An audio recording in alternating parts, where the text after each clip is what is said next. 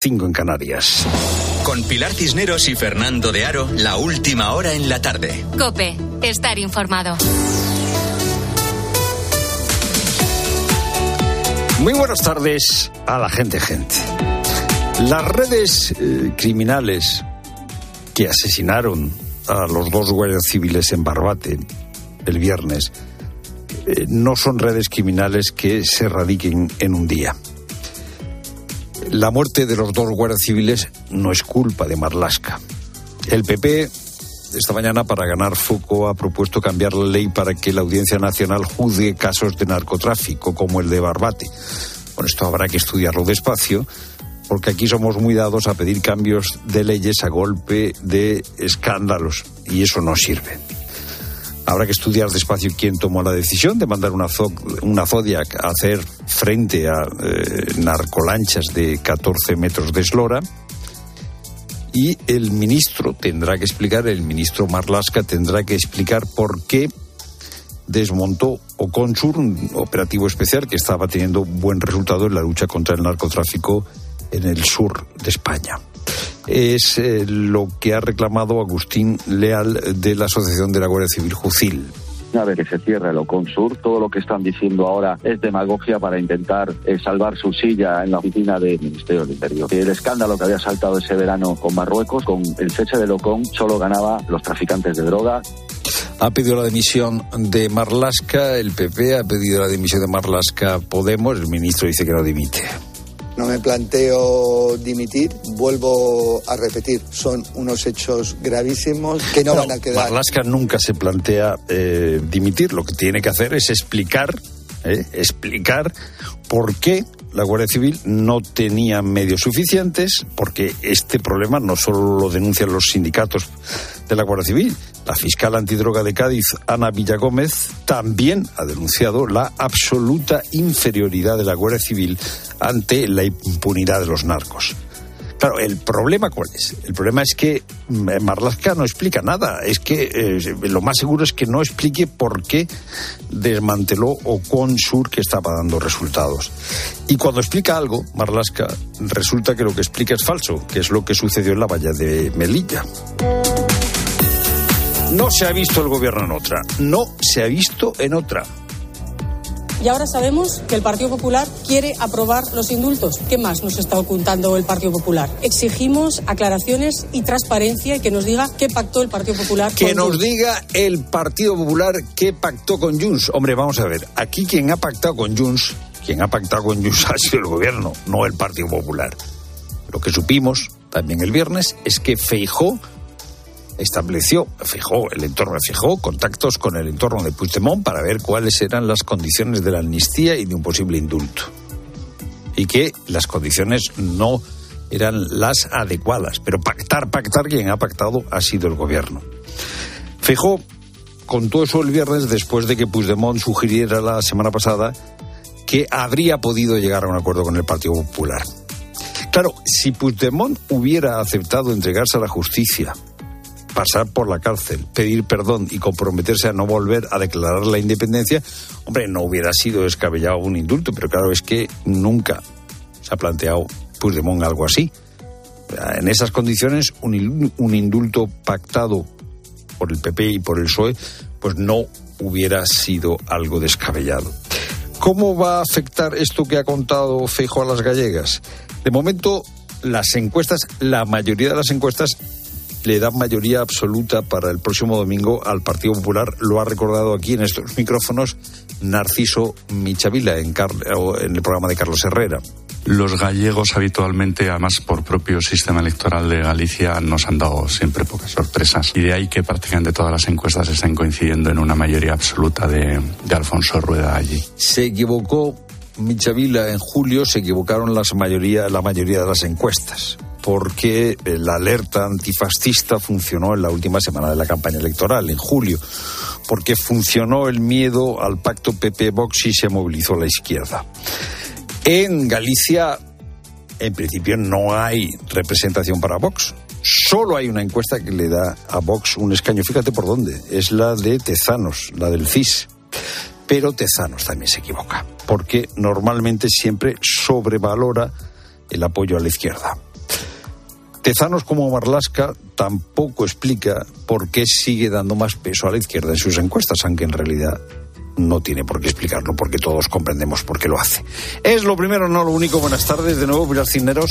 Buenas tardes, y lo estamos contando. Conmoción en Barbate por el asesinato de dos agentes de la Guardia Civil arrollados por una narcolancha.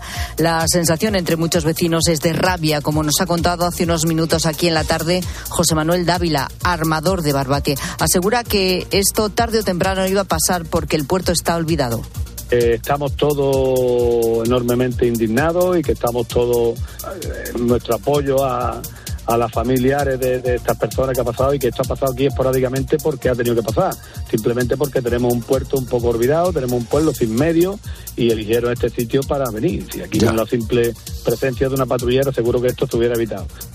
En menos de una hora encenderemos la linterna desde allí, desde donde ha tenido lugar este terrible asesinato, para conocer cómo es el día a día de los agentes que trabajan en la zona, así como la influencia del tráfico de drogas en la localidad. Y tenemos una última, última hora. Preocupa la evolución de un incendio en el Saler, en Valencia. Han sido desalojados cinco edificios con 30 vecinos y tres personas han tenido que ser atendidas por inhalación de humo. El Centro de Coordinación de Emergencias ha activado la situación 1 del plan especial frente al riesgo de incendios forestales, ya que el fuego se ha originado en una zona con mucha vegetación y próxima a bloques de apartamentos y a un hotel. La columna de humo es visible desde la P7, 30 dotaciones de bomberos trabajan en la zona.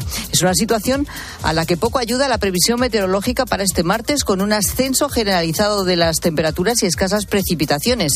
Precisamente el calor poco habitual para esta época del año se notará sobre todo en la zona de Levante. De hecho, los termómetros en la costa valenciana registran en estos momentos las temperaturas máximas más altas de todo el país. Vicente Ordaz. El viento de poniente dispara el mercurio con registros más propios de mayo que de febrero. A esta hora, en las capitales de provincia tenemos 23 grados en Valencia y 22 en Castellón o Alicante. En el interior, localidades como Sátiva o Alcoy han registrado máximas de 25. Y atención porque tanto mañana como para el resto de la semana, la previsión de EMET apunta que los termómetros seguirán subiendo. Localidades como Morella, en el interior de la provincia de Castellón, se calcula que el jueves se llegará a los 27 grados, cuando en esta época es habitual el registro cercano a los 0 grados. En la franja litoral, ciudades como Alicante o Valencia van a ver durante los próximos días el mercurio por encima de los 25 grados. Y los microbios que se encargan de la descomposición humana pueden ser una pista importante para la ciencia forense. Es una de las conclusiones a las que ha llegado un equipo de científicos de Canadá, China y Estados Unidos que acaban de publicar en la revista Nature. Han estudiado el proceso de descomposición de 36 cadáveres cedidos a la ciencia en diferentes ubicaciones del planeta. Silvia Martínez. Durante 21 días post-mortem han analizado la evolución de los cuerpos en tres lugares distintos con clima entre templado y semi árido y todo ello en distintas épocas del año para ver los cambios entre estaciones. Una observación que ha permitido a los científicos llegar a otra conclusión. El proceso de descomposición en el caso de los humanos es universal, es decir, da igual si el cuerpo se degrada en un clima templado más seco, si es en invierno o en verano, que la secuencia constante de interacciones entre microbios que degradan la materia orgánica es siempre la misma. Unos microbios que, por cierto, parecen exclusivos de la descomposición terrestre de la carne. Además, el estudio estudio recoge que los insectos pueden servir de vectores que dispersan esas bacterias de un cuerpo a otro y que todos estos datos permiten predecir el tiempo transcurrido de la muerte, lo que puede tener futuras aplicaciones para los estudios forenses. Y el Real Madrid a las puertas del regreso de la Champions. Luis Munilla. Vuelve mañana a la Liga de Campeones con los primeros partidos de ida de los octavos de final. Mañana Leipzig-Real Madrid con la última sesión de trabajo de los blancos esta tarde en Alemania, Miguel Ángel Díaz. Estamos esperando en la sala de prensa del Red Bull Arena la presencia de Carlo Ancelotti y de Tony Cross.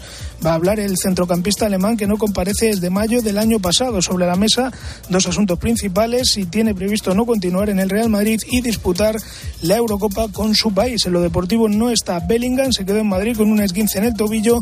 Su sustituto será Obraín o José Lu. Entrará Nacho en el eje defensivo, acompañando a Chouameni y desplazando a Carvajal al lateral. En la Liga hoy se cierra la jornada con el Almería Athletic de Bilbao en primera y con el Valladolid Albacete en segunda. Todo en tiempo de juego para Cope Más. Y en los mundiales de natación todo esto. Hugo González clasificado para la final de 100 espalda con la tercera mejor marca. Mario Moyá sexto en la final de 50 mariposa. Carmen Weiler fuera de la final de 100 espalda y la selección femenina de waterpolo clasificada para semifinales, donde espera Estados Unidos. Es momento ya para la información de tu cope más cercana. Pilar Cisneros y Fernando de Aro. La tarde. Nara Seguros de Salud y Vida te ofrece la información de Madrid. Saludos, buenas tardes. 14 grados en la puerta de Alcalá. Para mañana nos esperan cielos con más nubes y temperaturas al alza, hasta los 17 grados. En cuanto al tráfico, dos accidentes a esta hora. Precaución. El primero de salida en la 2 en San Fernando de Henares y el segundo de entrada a 5 Móstoles. Dificultades de entrada además por la 1 en las tablas. A2 Torrejón y M607 El Goloso. Complicaciones de salida a 3 en Rivas y A4 Pinto. Y en la M40 en Hortaleza hacia la A2 y Coslada dirección A3. Reabre la UCI pediátrica del Hospital La Paz con la incorporación de seis nuevos profesionales. El gobierno regional prevé que esta unidad funcione ya al 100% esta misma semana y la Policía Municipal de Madrid ha detenido a un hombre condenado por un homicidio que estaba en busca y captura. Escuchas la tarde con Pilar Cisneros y Fernando de Aro.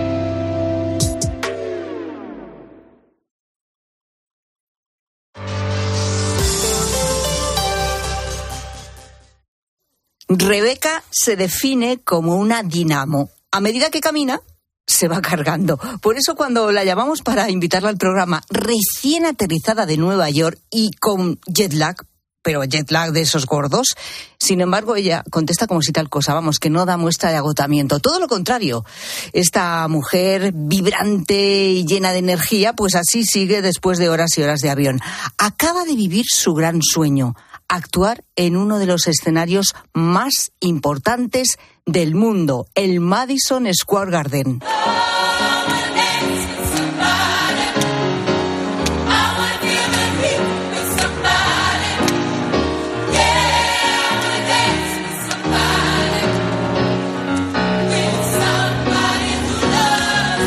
Pasada, ¿eh? Bueno, así sonaba su voz. Es una gozada ver el vídeo, por cierto. Te invito a que lo hagas.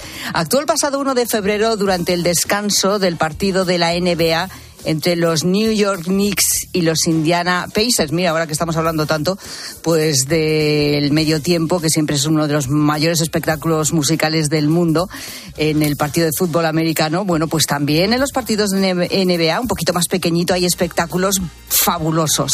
Bueno, esta oportunidad que ha tenido Rebeca solo la han tenido otros artistas españoles de la talla de Julio Iglesias, Rafael o Rocío Jurado. Casi nada, ¿eh? Bueno, a medida que vayamos conociéndola, entenderemos que este episodio de su vida es, desde luego, una más de las recompensas a una carrera musical excepcional. Rebeca es la nueva protagonista de las historias que nos trae Javi Nieves al programa. Javi, buenas tardes. Hola Pilar, buenas tardes. Pues sí, una vida dedicada a la música. Empezó con los ocho, con ocho años a estudiar en el Conservatorio de Vigo y por fin cumplió su sueño. Oye, ¿y cuál, en qué sitio soñaríais con cantarlo? Lo voy a preguntar a cada una. Empieza tú, Rebeca. Yo creo que tengo ahí un máster en mi vida que es el Madison Square Garden, que he estado hace muy poquito a puntito de ir. ¿Vosotras también? Era el 25 de diciembre. y le confesabas a, a, Alberto Herrera que habías estado a puntito a puntito el día de Navidad eh, cuando fuiste a actuar con tu coro, confesabas esto. 35 días después estabas cumpliendo tu sueño. ¿Qué Subirse al escenario con el público norteamericano en el, en el, bueno, en el centro por excelencia donde han actuado todos John Lennon, Billy Joel, bueno, todos, todos, todos, todos. Así que Copete ha traído suerte. Rebeca Rods. Buenas tardes, ¿cómo estás? Buenas tardes, muy feliz. y además es que suscribo todo lo que acabáis de decir. Eh, ha, sido, ha sido una pasada y lo estoy saboreando todavía. O sea que, que, que mm, supongo que aquella entrevista que me, que me hizo Alberto fue un poco premonitoria, de lo cual le agradezco mucho. Qué bien. El Madison Square Garden. ¿Qué sensaciones se tiene cuando uno está ahí abajo actuando? Bueno, pues lo primero de todo, para mí ha sido algo muy emocionante. Lo he vivido desde una, una tranquilidad, no sé cómo deciros, una tranquilidad eh, de decir todo, todo el trabajo de, de, toda mi carrera creo que es lo que, lo que me ha hecho estar aquí y, y, y sencillamente era como que alguien me pellizque porque porque esto está sucediendo y no puedo ni siquiera casi creérmelo, ¿no? Pero ha sido un proceso llegar allí, estar allí, disfrutar ese día, salir de allí, todo el apoyo tanto de, la gente, compañeros, eh, público, medios, ha sido una pasada, toda la experiencia. Esto es como si un americano viene a Sevilla y se pone a cantar flamenco. Es decir, tú estabas cantando gospel en el lugar del mundo en el que mejor gospel se canta, que es Nueva York. En la cuna, sí. Y, eh, y con un respeto tremendo por parte del público. Entonces, eras un poco, pues eso, un americano. eh, Una española en Nueva La, York. la oveja blanca, sí, sí, eh, como dicen por ahí. Pues la verdad que ha sido un, un detalle mm, a nivel de, de confianza, de respeto y de cariño por parte del director de, de New York City Gospel Choir, que se llama Mark Anthony Henry, mi mentor, amigo, que, que no tiene nada que ver con Marc Anthony, el, de- el del torero. Absolutamente nada que ver, es eh, otro different style, ¿vale? Pero eh, por completo. De, de invitarme, él sabía que, que, bueno, que era un escenario que, que todo el mundo quiere cantar allí. Yo, yo concretamente era uno de los sueños más grandes de mi vida. De hecho, me dijo, es, es muy grande esto que vas a hacer porque todos los cantantes de Nueva York quieren cantar en el Madison. Hombre. Y le dije, te lo debo a ti, me dijo, te lo mereces. Entonces, bueno, cuando ves que eres parte de, de todo lo que está pasando en un día tan importante como este, que daba comienzo al Black History Month en, en Estados Unidos. Um, ¿Qué, ¿Qué es el Black History Month? Bueno, pues es la forma de ellos de, de celebrar el mes de la historia negra, Negra, ¿no? claro. Orgullo negro no se celebra Ajá. solo en Estados Unidos, hay, hay otros lugares más y bueno, pues tienen, tienen eventos y tienen, es como esa celebración del orgullo de, Claro, de la raza negra. Además de ser europea cantando en un coro gospel, eres blanca cantando en un coro gospel. Sí, que es a eso, otra- a eso me estaba refiriendo antes con lo de la oveja blanca. Pero incluso el día del ensayo, eh, fijaos que Mark Anthony tenía, tenía otro compromiso y no pudo estar. Me sentía completamente parte de, de Te hicieron eso. sentir totalmente parte también Sí, de eso, ¿no? pero es que ya no es que me hiciesen ellos, es que yo cuando estoy allí siento que hay algo en mí que pertenece a ese lugar y son muchos años de viajar a Nueva York, he vivido varios veranos allí, he caminado por todas las iglesias en Harlem, en Brooklyn, en Queens, en New Jersey, he estado con Cissy Houston, la madre de Whitney, he cantado con, con ellos, ¿no? Y eh, en, en Brooklyn también, en Harlem, por favor, tengo un anclaje ahí a nivel de alma, no sé cómo decirte, yo llego allí y yo creo que nadie piensa en qué color tengo en la piel.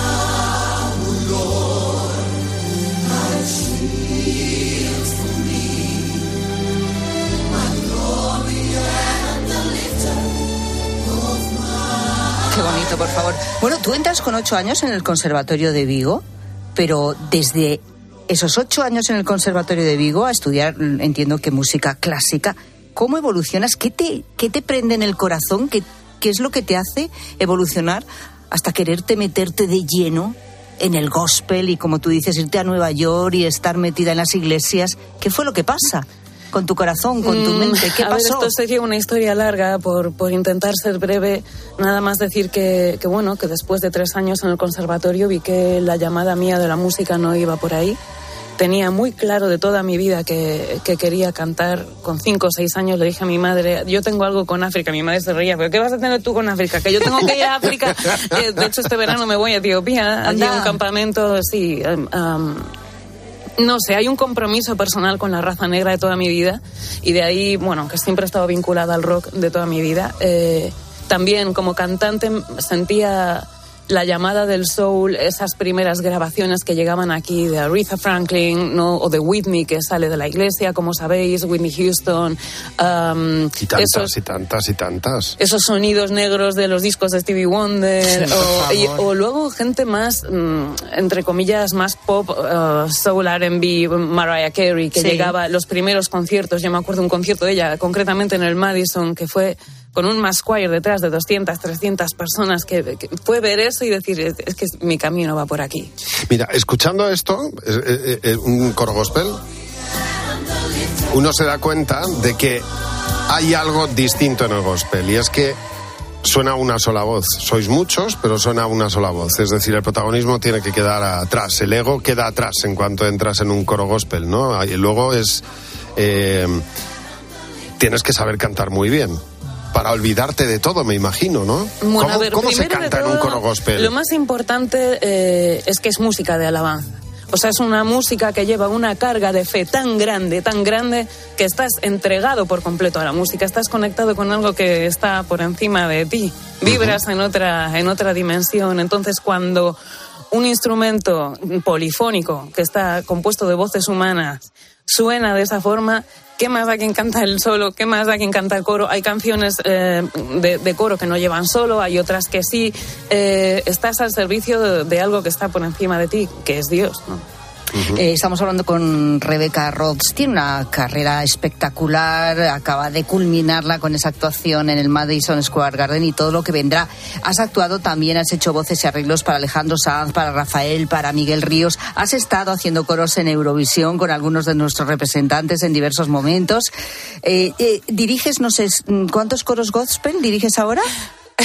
De gospel son tres, pero, Tres. pero luego hay dos más. Hay uno de rock y hay uno de Vale, soul. y luego eh, haces tu, tu propia carrera musical, es decir, tú sigues sacando tus propios discos, creo que estás en, en ello Voy a por ahora, el ¿no? quinto, Vas a por el voy a- quinto. estábamos escuchando este Double Lord eh, tan importante en, en la vida, en la carrera de Blacklight, eh, que es el coro profesional Blacklight Gospel Choir, y vamos a por ese segundo volumen de Gospel Symphony que fusiona gospel con música clásica. Oye, pero esto te viene de familia, ¿no? Tu padre yo creo que tenía ahí raíz también musical, ¿no? Sí, él era un gran tenor, un gran tenor lírico de ópera y zarzuela que se llamaba Manuel Sirera, ahora, ahora el día 18, dos meses que, que nos dejó. Y pues sí, me viene de familia. También su tía Ana María Olaria cantaba que está, que está aquí en Madrid y está viva y, y sana, gracias a Dios, cantaba con Alfredo Kraus, mis primos, mi productor de los dos últimos discos, Carlos Rodgarman vive en Los Ángeles y se dedica por completo a la música. Bueno, toda la familia. Aquí estamos escuchando, mira. Mira. Qué bueno. frescas sombras, máis puros deos. Te emocionas también, Rebeca. Bueno, ¿y, qué- y- y cuál es tu próximo sueño? Es decir, ¿y cómo te podemos seguir, ver, Rebeca? Porque hay mucha gente que ahora te está descubriendo y dice, por favor, ¿cómo me estoy perdiendo yo la carrera de esta mujer? Ojo con lo que dices que se va a cumplir, ¿eh? Que ya has tenido la experiencia, o sea que ojo con lo que deseas. No sé. Eh, la paz mundial. no, a ver qué voy a decir. Mm, yo creo que el sueño en realidad es vivir cada día haciendo todo lo que te apetece hacer, mm, quiero decir a nivel vital, esforzándote. No todos los días son, son perfectos. Yo creo en los sueños, creo que los sueños se cumplen y el, el sueño real es vivir mi vida como quiero vivirla. Entonces, seguir dedicándome a esto, seguir siendo lo más auténtica como persona, como cantante, como productora que, que puedo y yo encuentro la, la felicidad y la inspiración en ese camino.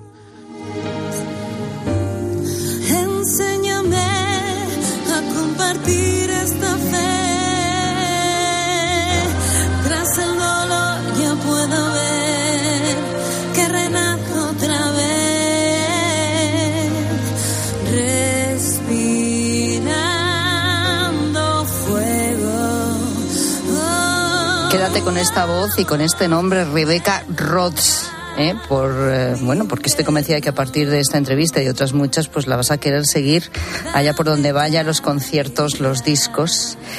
Eh, ya sé que es un atraco y somos muy pesados los de la radio y que pero algo nos tiene que cantar en directo. Dale, ¿no? dale, a ver, Es Rebeca. que este privilegio no lo podemos dejar pasar para compartirlo con los oyentes de la tarde. Um, pues para que, para que sea algo breve, pero lleve un poquito la esencia ¿no? de, de algo que conecta, que os decía antes, um, con esa vibración superior, me gustaría cantar, cantaros un, un fragmento de I Love the Lord de Richard Smallwood, que es uno de los compositores contemporáneos de gospel más grandes de toda la historia. Y, y este tema comunica con mi corazón.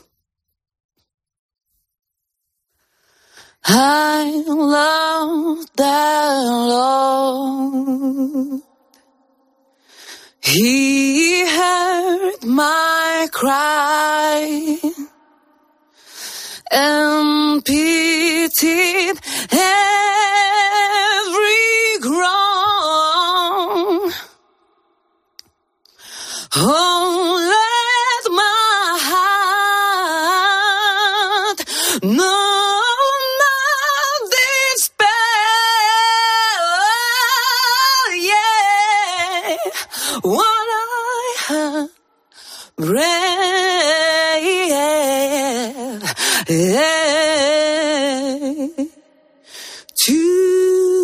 pray. Ay, por ¡Qué favor, bien! ¿qué pasó? Ay, Rebeca, ay, ay, ay. impresionante. Impresionante. Oye, feliz viaje a Etiopía. Nos tienes Sí, que contar con detalle Por eso. favor, ¿eh? ¿eh? No sé, eso sí, sí, sí. Quedamos en eso, por lo Claro, menos, para claro. vernos a la vuelta. Qué bien. Rebeca Roth, ha sido un inmenso placer. Gracias. Muchas gracias Adiós. a vosotros. Un placer. mi invierno.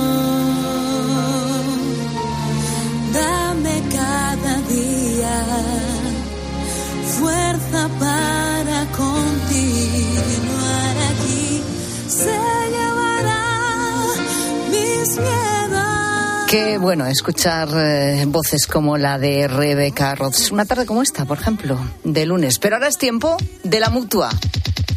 Urbano, ¿qué nos cuentas? Pues mira, te cuento que mi hermana estaba decidida a comprarse un eléctrico hasta que su compañía le dijo que no tenía seguro para coches eléctricos. Ya le dije, si vas a la mutua, además de tener las mejores coberturas, te bajan el precio de cualquiera de tus seguros, sea cual sea. Es fácil, llama al 91 555 5555. Te lo digo o te lo cuento. Vete a la mutua. Condiciones en mutua.es.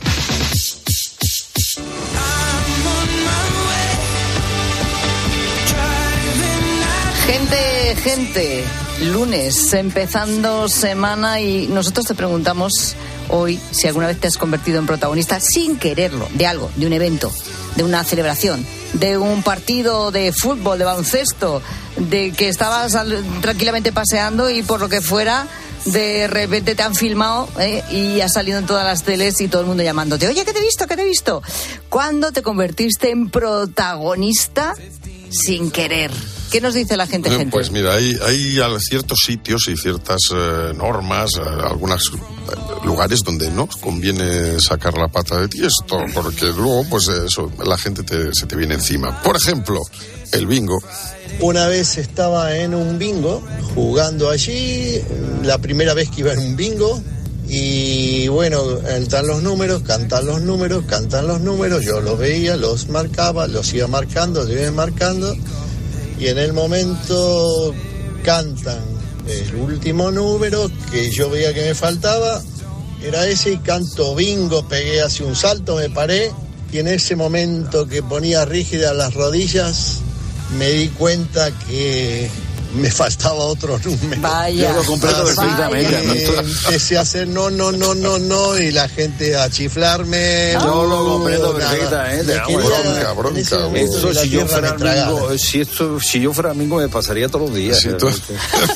Todos los días. El deseo confundido con la realidad, el Exacto. número que te falta, que no has mirado, Sí, que, no el has mirado 81 uno, que es el 18, que no había salido el 81, era el 18. Que eh, 45, era el- 54. El 81 el 818. O sea, que la gente te, gente te abuchea si te pasa eso. Eso parece, eso parece. Yo no, Vaya. no lo tengo yo muy broma, comprobado. poca broma. Pues sí, Poca broma, pues sí, pues sí, ya veo ya. Ya ves, ya ves, la gente te, te abronca. Bueno, pues eh, otra ocasión en la que uno pues eh, se siente morir es cuando pues vas a, de repente a un sitio donde no estás acostumbrado, no sabes muy bien qué haces allí, si deberías estar o si no, pues como le pasó a esta oyente. Yo trabajaba en una distribuidora de, de cines. Mi cuñada y yo en aquellos tiempos limpiábamos, recogíamos, bueno, éramos nada, o sea, todo el mundo se conocía muchísimo, nosotras llevábamos meses en la empresa y de pronto dicen, oye, veniros a la comida de Navidad. Total, que fuimos. ¿Qué hace el jefe de la distribuidora? Me señala a mí y me dice que qué me parece estar en la empresa.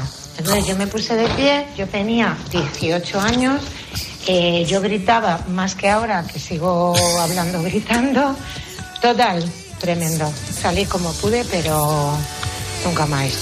Nunca más. Pero, pero es que te ponen un compromiso al Claro, jefe, de repente. Claro, que te ¿Qué, qué, qué, qué te- qué supone para ti ¿Qué estar para la supone empresa? Sin para habértelo usted estar en preparado. esta empresa? Sin Bueno, pues es una preparado. ocasión de desarrollo personal. eh, Sí, pobre, la cultura 18 de esta años. empresa favorece eh, Sí. la potenciación de mis talentos. Claro, tú porque tienes mucho callo. etcétera, etcétera, etcétera. etcétera, etcétera, Total, que claro, Bla, bla, bla, bla. a ella le sentó tan mal esa, esa ocasión Mm. que ha desarrollado una táctica.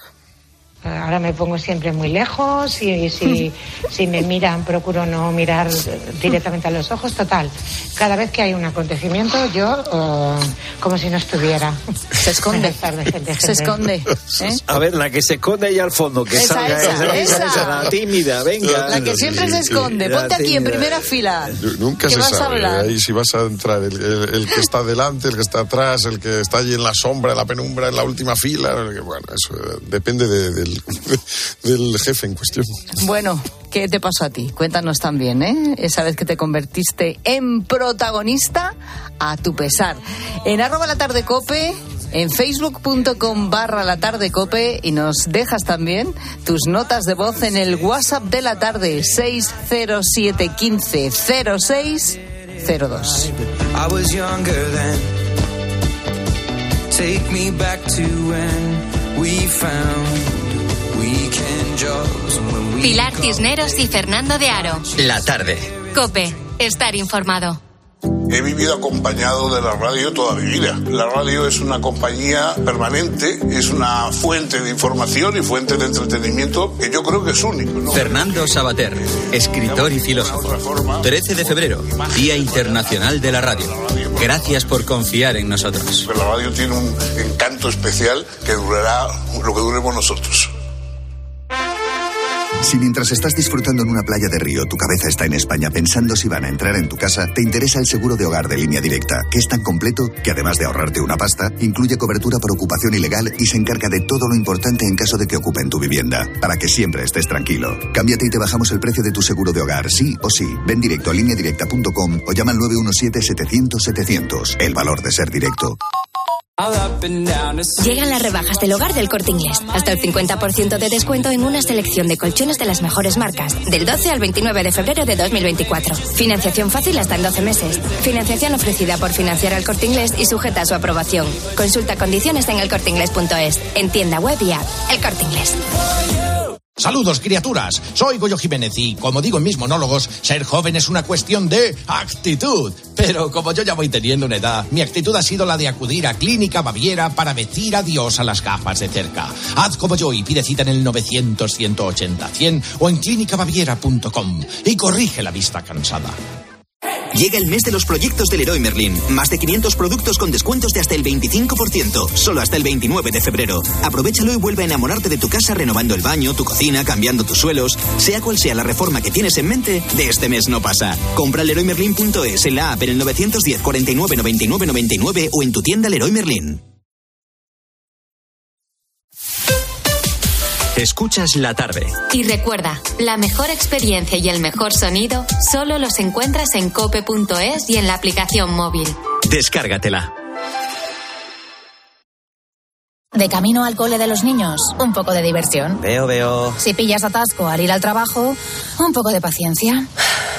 Ya no llego. Si vas al súper a hacer la compra, un poco de memoria. Plátanos y yogures. Y para todo eso, los nuevos combustibles 100% renovables de Repsol. En tu día a día, algo nuevo te mueve con los combustibles 100% renovables de Repsol que puedes usar ya en tu coche. Encuéntralos en más de 50 estaciones de servicio y a final de año en 600.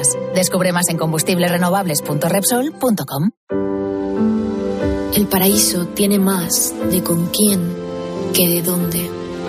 Soy Sara poeta. Este 14 de febrero te queremos desear feliz día de San Valentín. El corte inglés. En tienda web y app. En Peugeot estamos listos para ayudarte a llevar lo más importante, tu negocio. Por eso, en los días Peugeot Profesional vas a poder disfrutar de condiciones especiales en toda la gama. Aprovecha del 1 al 14 de febrero para dar energía a tu negocio. Inscríbete ya en peugeot.es.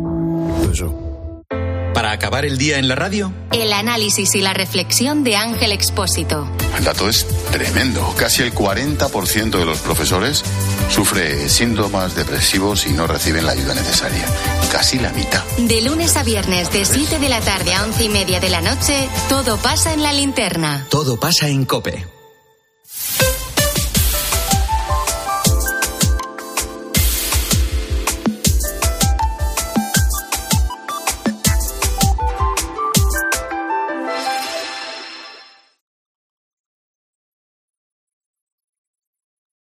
Escuchas la tarde. Con Pilar Cisneros y Fernando de Aro. Cope, estar informado.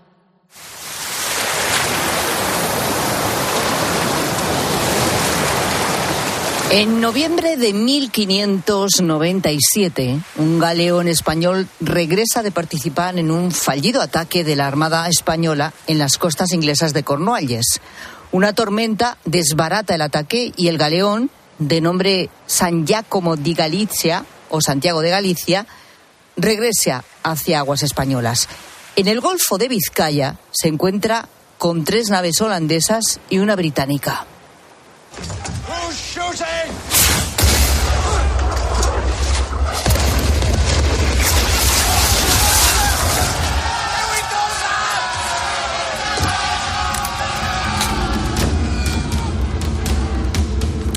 El galeón abre fuego y desarbola a las naves enemigas y las pone en fuga, pero resulta dañado a consecuencia del desigual combate. El capitán pone proa hacia el puerto de Ribadeo para tratar de reparar los daños del casco y que la tripulación herida reciba atención. Consigue llegar, pero los daños son tan graves que termina hundiéndose en el estuario.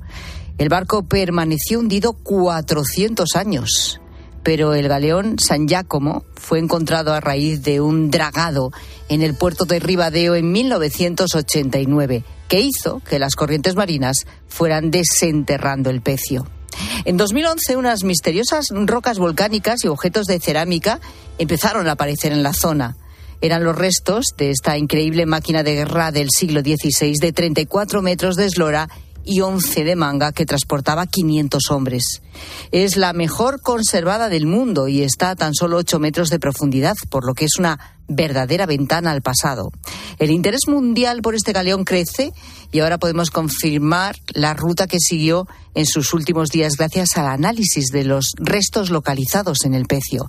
Si alguien sabe todo sobre esta historia, ese es Miguel San Claudio, doctor en arqueología subacuática y que lleva años dirigiendo las labores de recuperación del barco. Miguel San Claudio, ¿qué tal? Buenas tardes.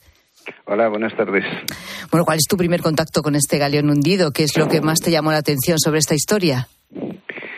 Bueno, el primer contacto fue a raíz de, de un control arqueológico que se estaba haciendo en el puerto de Ribadeo en el año 2011 y, y, bueno, y en ese momento, pues como bien dijiste, aparecieron una serie de piedras y materiales en lo que es la, el filtro de la draga que nos llevó a investigar por qué estaban allí, en una zona totalmente de, de arena. Y fue cuando cuando lo descubrimos. Bajamos bajamos al barco y nos encontramos un barco de 34 metros de eslora eh, completamente expuesto en, eh, sobre el fondo del mar y, y, en muy buen estado de proa popa y de babor estribor, de tal manera que, que su silueta era perfectamente reconocible sobre el fondo. Uh -huh. Y ese fue el primer contacto. Y a partir de ahí, eh, bueno, ¿cuántos descubrimientos o cuáles son los más importantes del análisis que habéis hecho durante estos años? Sí, a partir de ahí pues comenzó eh, una, una serie de, de estudios, primero para conocer que las características de este barco que habíamos descubierto. Desde el principio nos dimos cuenta de que era un barco antiguo, es decir, tenía interés arqueológico y a, a través de ahí pues intentar identificar eh, qué barco era eh, y en qué época se había hundido. Eh, para eso pues se reunió un grupo de, investigadores eh, internacional pues eh, gente desde los Estados Unidos Portugal Francia Italia España eh, Inglaterra, por supuesto, Gales, eh, y entre todos, pues eh, empezamos a investigar, pues cada uno en su ámbito de investigación, en construcción naval, por ejemplo, con el, con el profesor Felipe Castro, Universidad de Texas, o, en, o en o en dendrocronología, en el estudio de las maderas, con el, con el profesor Nigel Nyling de la Universidad de, Gales, y entre todos pues fuimos recomponiendo un puzzle que nos llevó a identificar el barco como, como el, como el San Giacomo a raíz de las investigaciones, sobre todo en, en archivo que, que dirigió la, la, la doctora Ana Crespo eh, desde el CSIC y, eh, ya digo, pudimos identificar el barco, el lugar donde había sido construido e incluso el origen de la madera con, con que se construyó. Eh, todo esto fue un trabajo, pues eso, interdisciplinar entre muchos investigadores, cada uno especialista en su, en su campo y, y que ha dado unos resultados magníficos porque es un, ya digo, un ejemplo eh, increíble de, de cómo la investigación en un campo tan, tan interdisciplinar como es el estudio de la arqueología subacuática, pues nos ha llevado unos resultados fascinantes. Bueno, habéis sido capaces de, averiguar incluso lo, que comían a bordo, ¿no? Estudiando, creo, lo, los huesos de animales que habéis localizado también en el pecio. Eh, ¿Qué es lo más curioso que habéis descubierto en este sentido?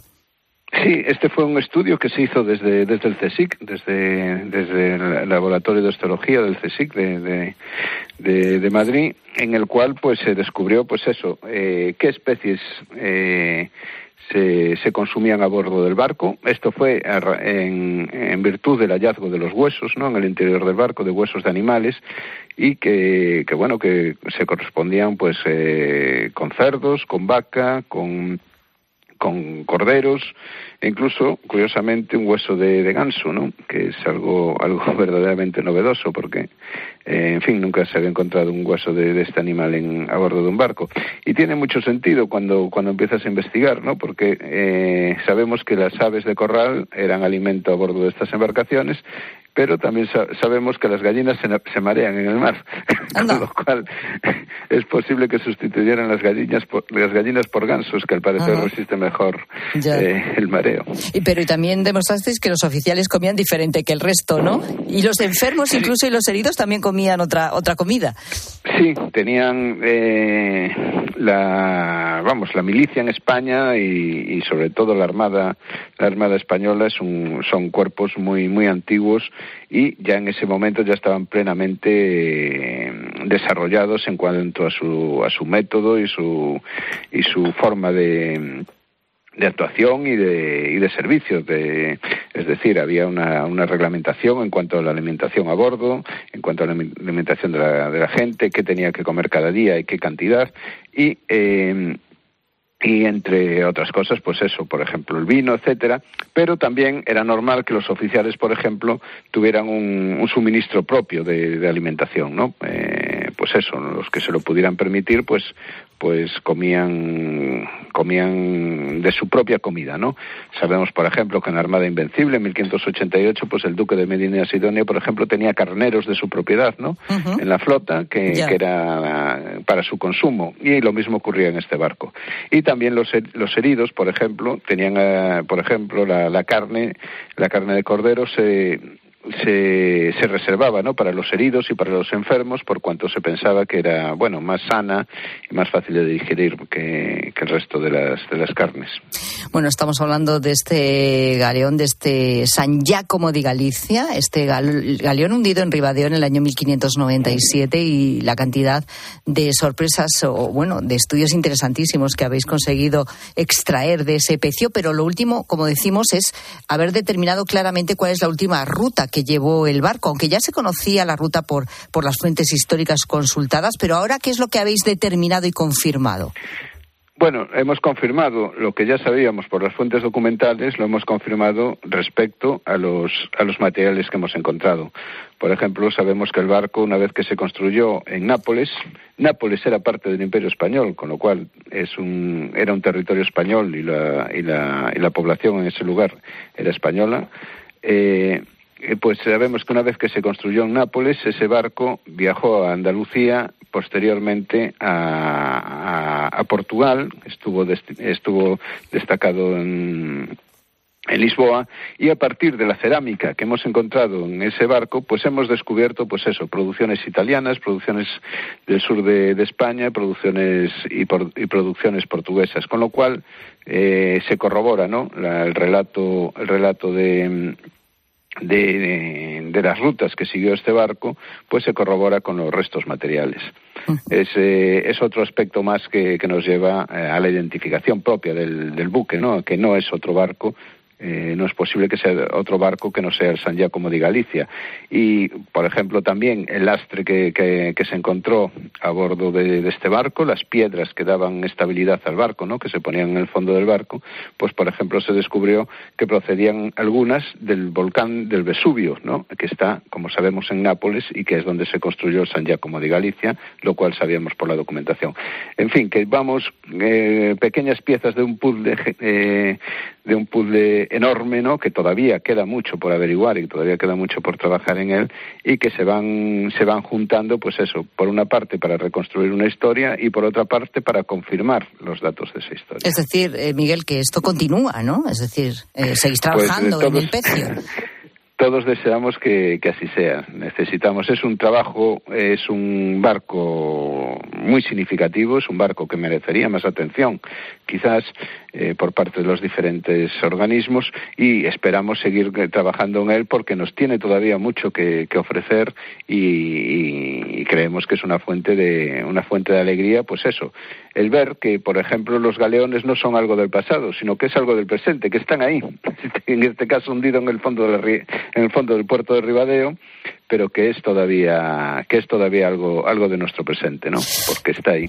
Bueno, pues ojalá que en esos estudios que vais a seguir haciendo también eh, sigan sorprendiéndonos a todos noticias tan impactantes que eh, luego podamos compartir y sacar a la luz y contar en los medios de comunicación para que así de esa manera, Miguel, pues a ser posible eh, sigáis teniendo también los medios adecuados para seguir investigando. Miguel San Claudio, gracias, buenas tardes. Buenas tardes y muchas gracias. Escribe a Pilar Cisneros y a Fernando de Aro. En Twitter, en arroba latardecope. En facebook.com barra latardecope. O mándanos un mensaje de voz al 607 150602. En Alquiler Seguro sabemos que cada cliente es único. Por eso estamos orgullosos de ser la primera empresa del sector en recibir la certificación AENOR de compromiso con las personas mayores. Horario preferente, más de 50 oficinas a tu disposición, gestores especializados y mucho más para que la edad no sea un obstáculo en tu alquiler. Alquiler Seguro, la revolución del alquiler. 29. Tus nuevas gafas graduadas de Sol Optical. Estrena gafas por solo 29 euros. Infórmate en soloptical.com. Cuando Elena abrió su paquete de Amazon, sintió mariposas en el estómago. Tecnología de cocción rápida, en modo grill. Y con esa air fryer, Elena consiguió cumplir sus sueños culinarios por un precio de rechupete. Cinco estrellas de Elena. Productos estrella a precios estrella. Empieza a buscar en Amazon hoy mismo. Hola, soy Mar Márquez, piloto de MotoGP. Justo ahora salgo de entrenar, que ya toca volver a casa. Pero ¿sabes que ahora podemos hacer todos estos viajes diarios más sostenibles con los nuevos combustibles 100% renovables de Repsol y sin tener que cambiar de coche? En tu día a día, algo nuevo te mueve con los combustibles 100% renovables de Repsol que puedes usar ya en tu coche. Encuéntralos en más de 50 estaciones de servicio y a final de año en 600. Descubre más en combustiblesrenovables.repsol.com.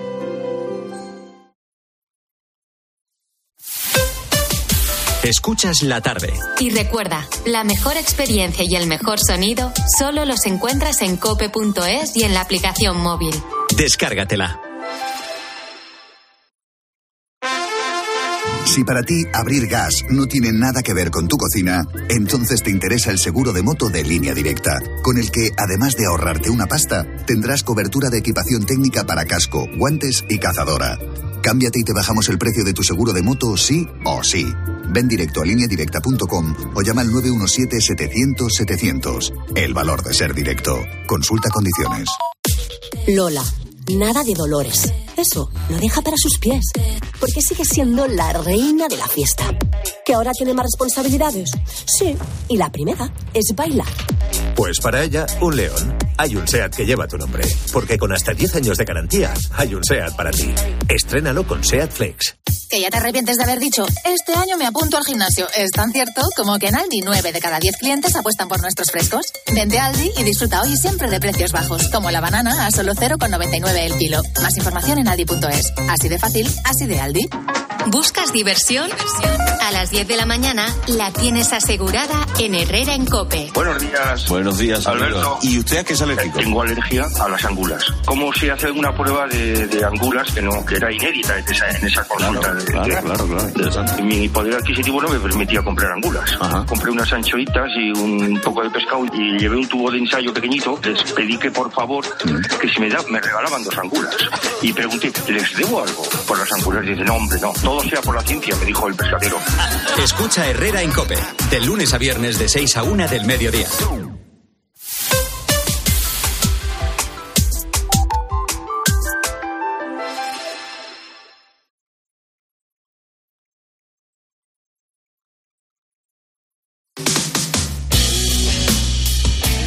Pilar Cisneros y Fernando de Aro. La tarde. Cope, estar informado. Ángel Espósito, buenas tardes. Buenas tardes, Ángel. ¿Qué tal? Pilar Fernando, buenas tardes. Desde esta costa de Cádiz, ahora estoy a la altura de Chiclana de la Frontera. Hemos pasado todo el día reportajeando por Barbate, por esa costa central entre Algeciras y Sanlúcar, para entendernos, y con el corazón encogido. Con la memoria de David y de Miguel Ángel, los dos guardias civiles asesinados el pasado viernes. Mira, en esta linterna os voy a enseñar la visión del problema y del drama desde el Servicio de Vigilancia Aduanera, ojo, el Ministerio de Hacienda. Vamos a hablar con guardias civiles que nos cuenta cómo es el trabajo en esta zona donde, donde los malos campan a sus anchas.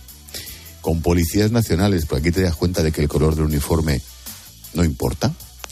Y hemos hablado con todo desde el alcalde hasta los vecinos, pasando por el concejal de seguridad, por otras vecinas, y nos van a contar. Nos van a contar cómo es la vida aquí y cómo es un pueblo de pescadores normal y corriente que se ha visto inundado por estas mafias.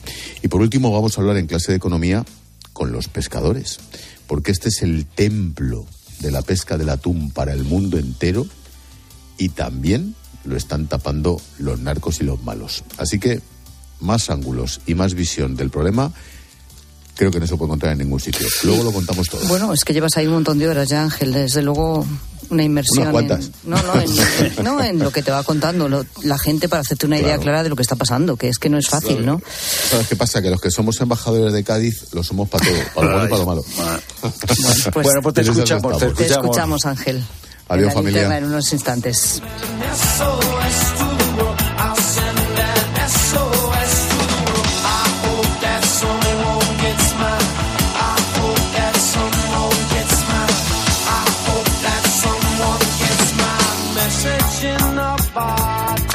Y con la gente, gente, contigo que nos escuchas también en esta tarde de lunes, hoy hablando de cuando te convertiste en protagonista a tu pesar. Yo qué sé, de un evento, de una función escolar, por ejemplo, en la que tú no participabas. Tantas cosas, Urbano.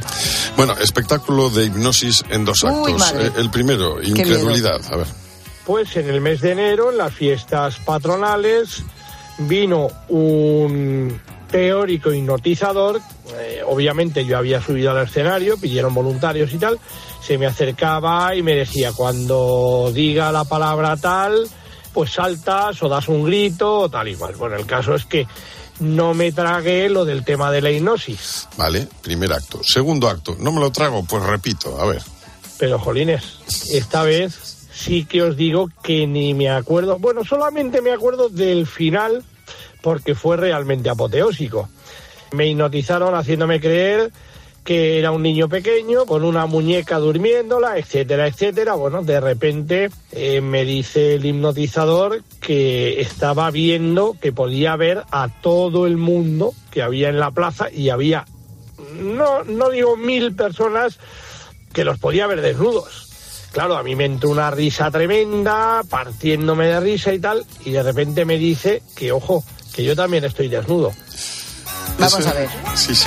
que es- al final estaba hipnotizado. eh, sí, sí. eh, la primera no se lo creo y la segunda le hipnotizaron de verdad y claro, y se rieron a su costa pues un buen rato los, todos los vecinos del pueblo.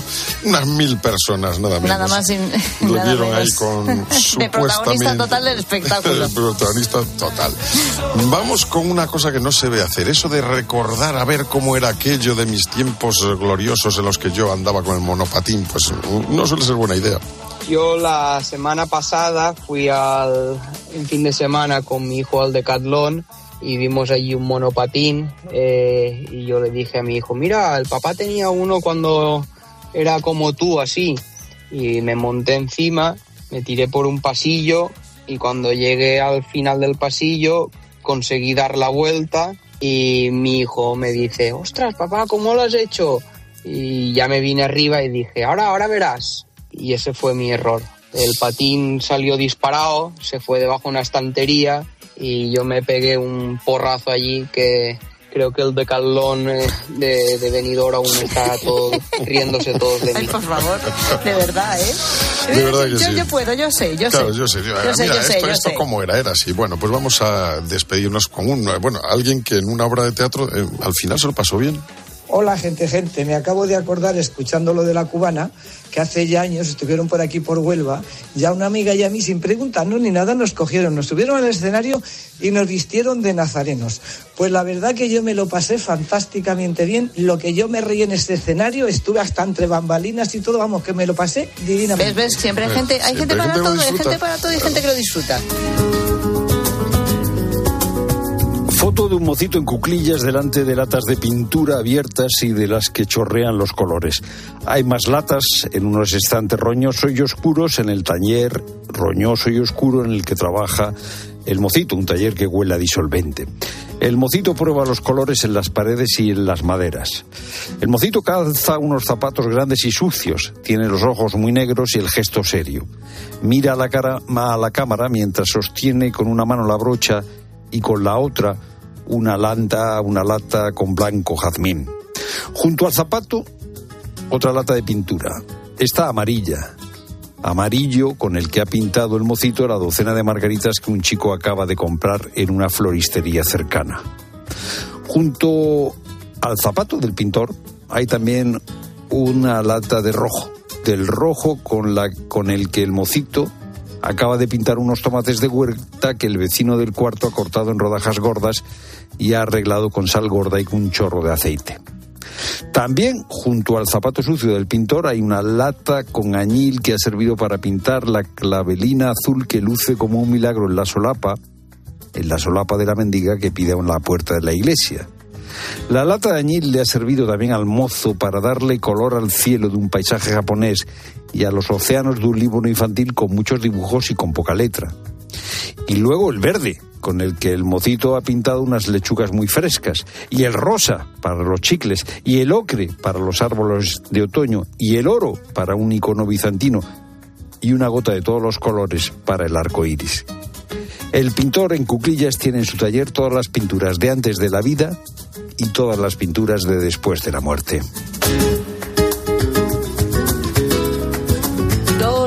Para las siete, cae la tarde, la radio sigue. Llega Expósito con la linterna hoy, como acabas de escuchar, desde Barbate, desde Chiclana, desde la costa de Cádiz, hablando pues con la gente, gente de la zona que asiste entre triste, asustada a la actuación de los narcos que el viernes se llevaron por delante la vida de dos guardias civiles. Enseguida, la linterna.